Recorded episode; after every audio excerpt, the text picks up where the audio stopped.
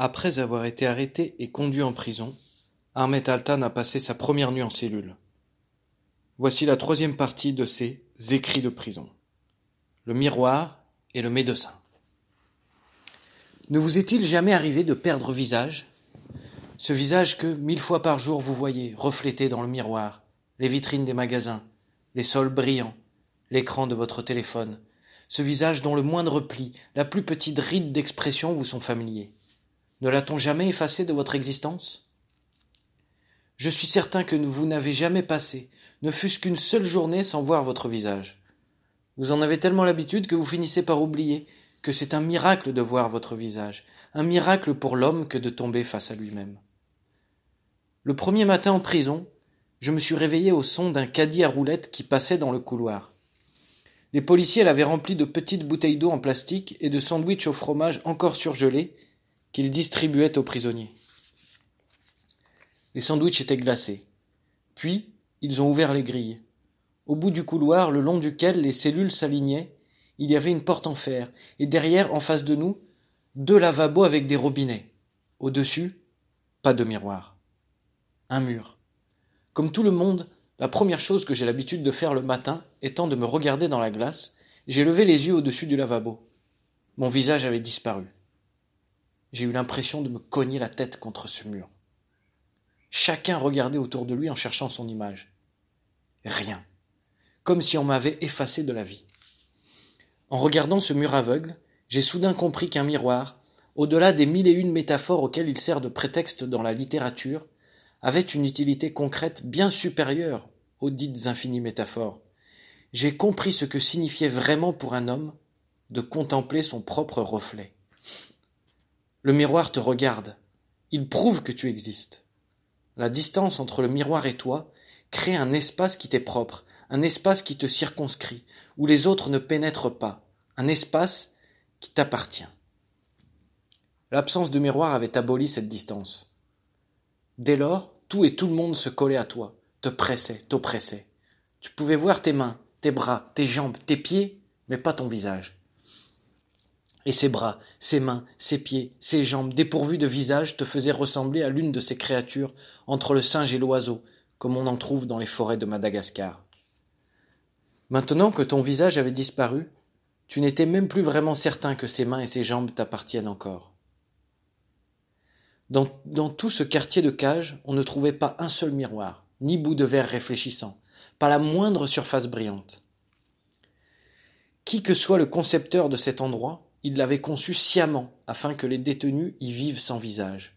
Il devait penser qu'on briserait plus facilement la résistance des gens lors des interrogatoires s'ils avaient d'abord perdu leur visage. Comme moi, tout le monde cherchait le sien. Certains essayaient de l'apercevoir sur la courbe des bouteilles d'eau, mais leur plastique opaque ne renvoyait aucun reflet. Il leur avait suffi de nous enlever les miroirs pour nous éliminer. Je me suis souvenu du Narcisse d'Oscar Wilde.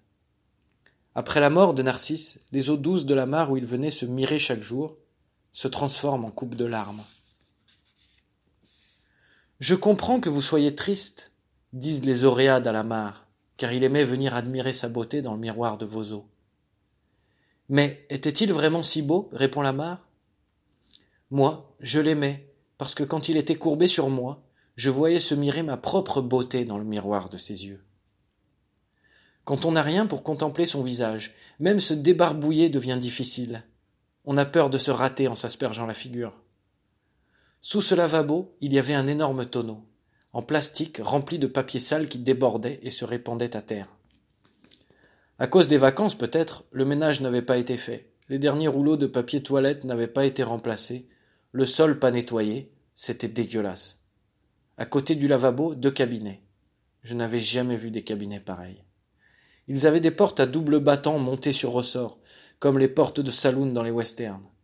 Ouverts au-dessus comme en dessous, à côté des toilettes, on avait mis une cabine de douche. La porte aussi était à double battant. Rien pour prendre tes vêtements. Tu devais les poser avec ta serviette sur le dessus de la porte de la cabine. Le carrelage était couvert d'une crasse noirâtre.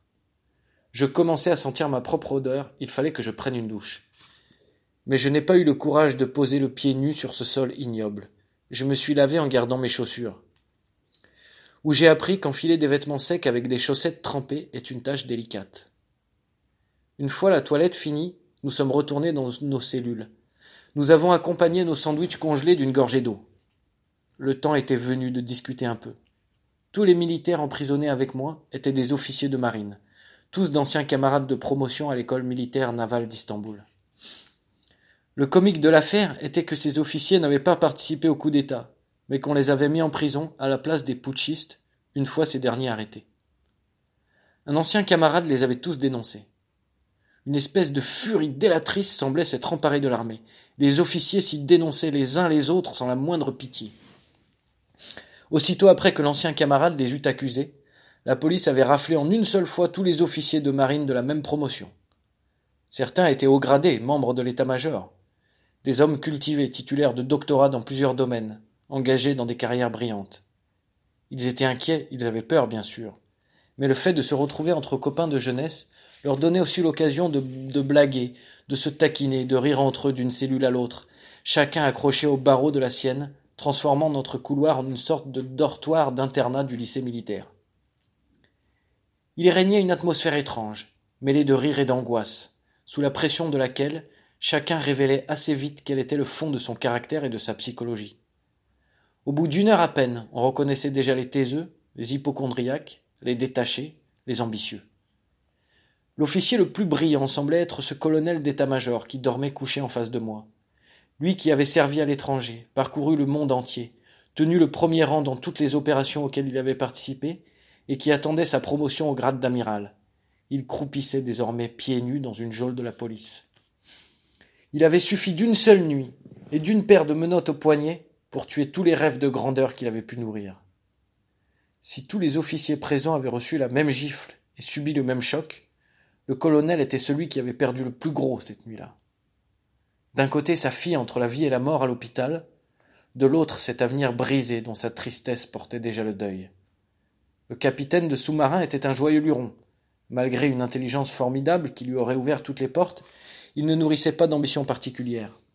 Il avait notamment refusé l'état-major. Comment est la vie dans un sous-marin lui ai-je demandé. Pire qu'ici, m'a-t-il répondu dans un sourire. Il avait l'habitude d'être confiné dans des lieux clos et étroits. Au fil des jours, la nourriture est devenue le thème principal de nos conversations. C'est que nous avions faim.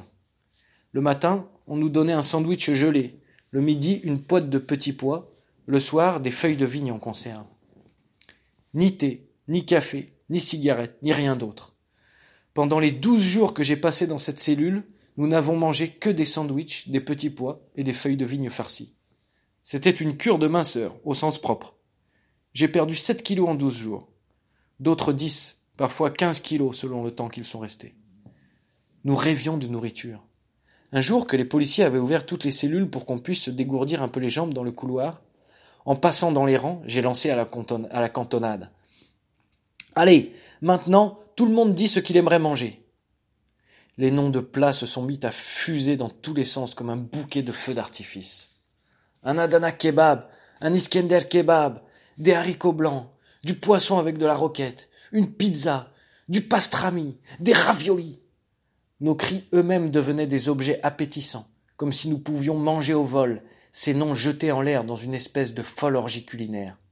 Chaque mot était suivi d'un grand Oh exclamation unanime d'enthousiasme et d'approbation.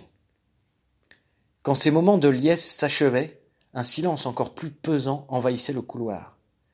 L'énergie dégagée par cette ébullition d'enfantillage, de blagues, de taquineries et d'anecdotes joyeuses avait formé une sorte de bouclier protecteur que le silence à présent lézardait de toutes parts, ouvrant des fissures béantes par lesquelles la réalité du constat aussitôt s'engouffrait.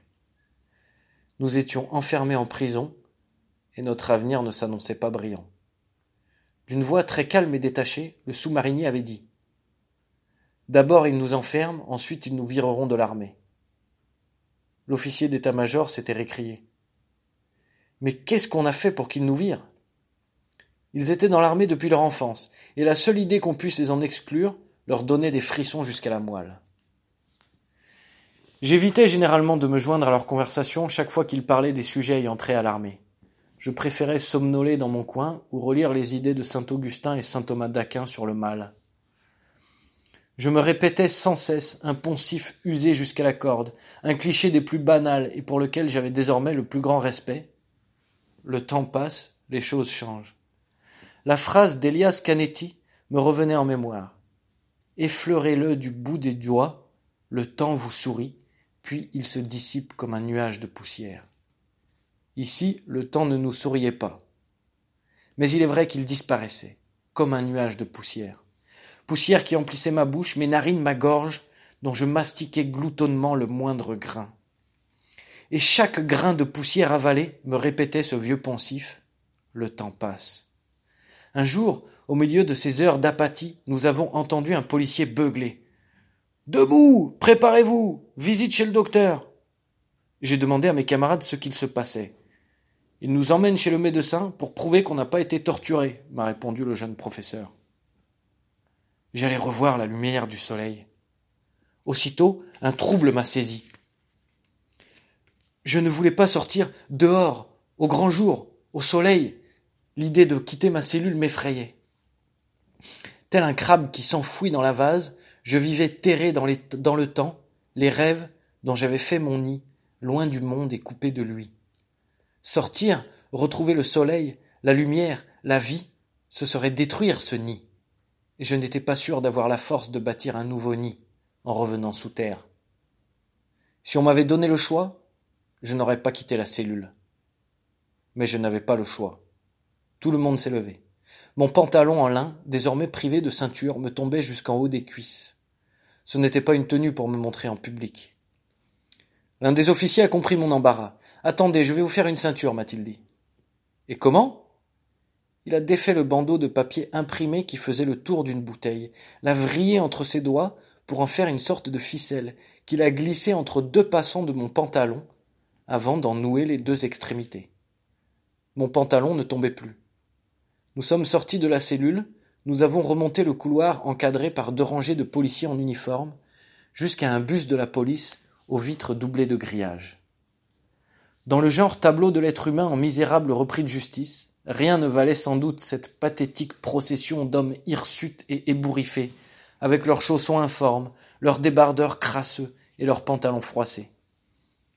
Au milieu de cet embouteillage que causait la confusion entre les ordres de marche qu'on nous hurlait dessus et notre maladresse à y obéir, tout ce qui faisait la personnalité extérieure de chacun disparaissait dans une sorte de bouillie humaine, sans identité, où personne n'avait plus rien en propre, ni mimique, ni geste, ni voix, ni démarche.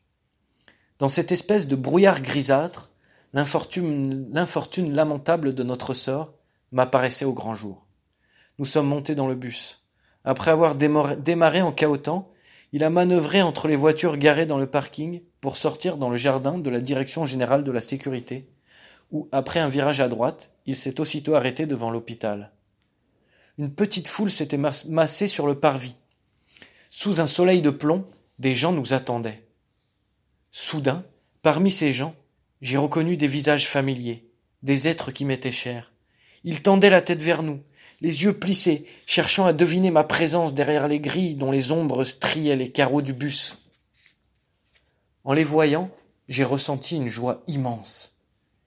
Il faut avoir été dans un fourgon de police grillagé, une étiquette de bouteille d'eau en guise de ceinture, pour comprendre quel bonheur on peut éprouver à la simple vue des gens qu'on aime, si loin fussent-ils de nous.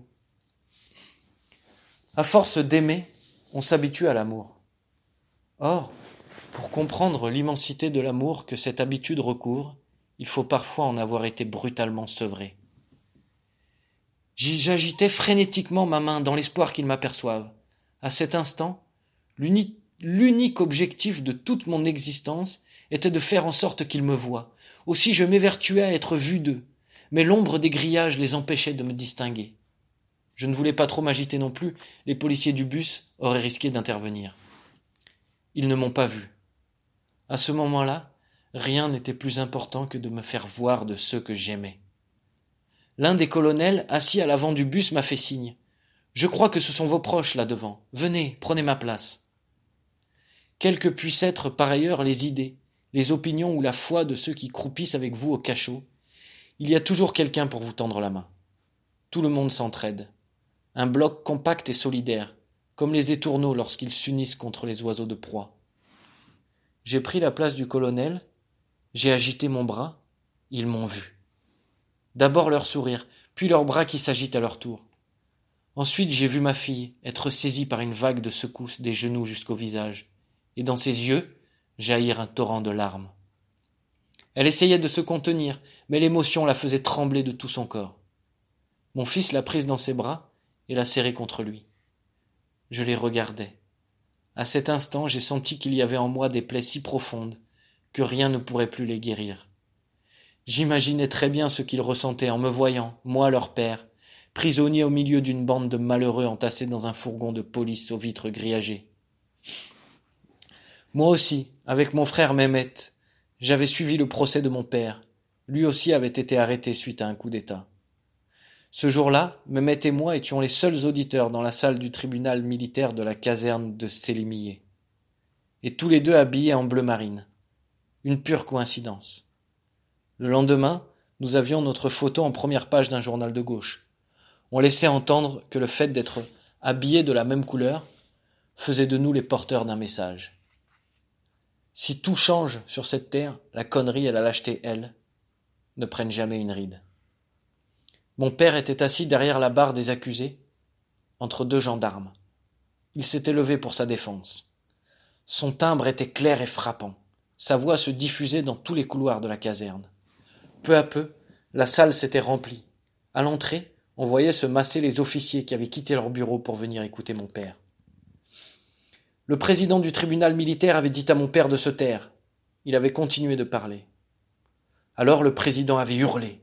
Faites-le s'asseoir et les deux gendarmes l'avaient rassis de force sur son tabouret. Je n'ai jamais oublié le mélange de désespoir et de colère qui s'était emparé de moi à cet instant-là. La haine que j'éprouve pour les tyrans et les putschistes n'a jamais décru depuis. À présent, non seulement je comprenais ce que ressentaient mes enfants, mais en plus, le fait de me trouver spectateur impuissant de leur détresse réveillait en moi cette colère que j'avais ressentie jadis, en voyant mon père se faire humilier. Je leur souriais en leur faisant signe que j'allais bien, afin d'atténuer leur tristesse, tout en me demandant à quoi je pouvais bien ressembler, craignant que mon air fourbu et dépenaillé ne les attriste encore davantage. On nous a fait descendre de l'autobus à la file, puis entrer dans le sous-sol de l'hôpital.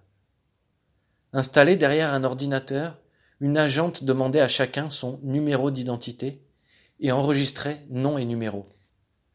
Mon tour venu, elle m'a demandé le numéro de ma carte d'identité comme aux autres. Je ne sais pas, ai-je dit. Dans mon dos, j'ai entendu un jeune policier, du gel plein les cheveux, dire d'une voix méprisante. Ça fait le grand écrivain, mais ça ne connaît même pas son numéro d'identité. À ses yeux, ne pas connaître ce numéro faisait automatiquement de moi un zéro. Ainsi lui avait-on appris à vivre. Le matricule d'abord, par cœur.